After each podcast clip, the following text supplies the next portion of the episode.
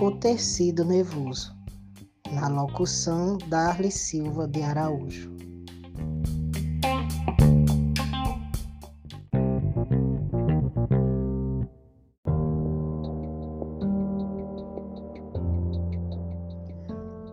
O tecido nervoso é de origem ectodérmica. Sua principal função é de receber informações do meio externo e interno, processá-las e enviar respostas a órgãos e glândulas. O tecido nervoso possui pouca substância intercelular e é composto principalmente por dois tipos celulares, os neurônios e as células da glia. Os neurônios, também chamados de células nervosas, são os responsáveis pela transmissão do impulso nervoso.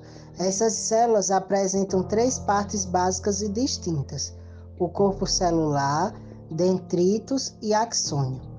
É no corpo celular que se encontram a organela e núcleo. Dentre as principais organelas celulares encontradas no corpo celular, podemos citar o retículo endoplasmático, ribossomos, complexo golgiense, mitocôndrias e lisossomos. É a partir do corpo celular que partem dois prolongamentos denominados de dendritos e axônios. Os dendritos são prolongamentos ramificados que apresentam organelas, assim como o corpo celular, não apresentando apenas o complexo golgiense. Eles estão relacionados com a captação do impulso nervoso. O axônio é o prolongamento longo responsável por levar o impulso nervoso a uma célula muscular, uma glândula ou outro neurônio. Eles não possuem complexo golgiense e ribossomos. É importante destacar que em um neurônio, o impulso nervoso sempre seguirá o sentido dendrito, corpo celular, axônio.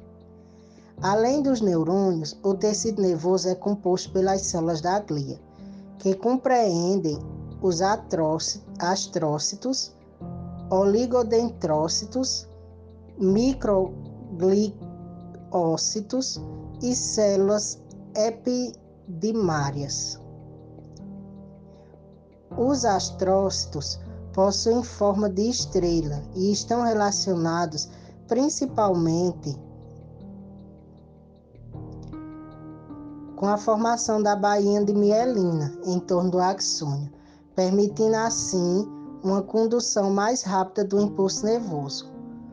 Os microgliócitos estão relacionados com a proteção do sistema nervoso através da realização de fagocitose.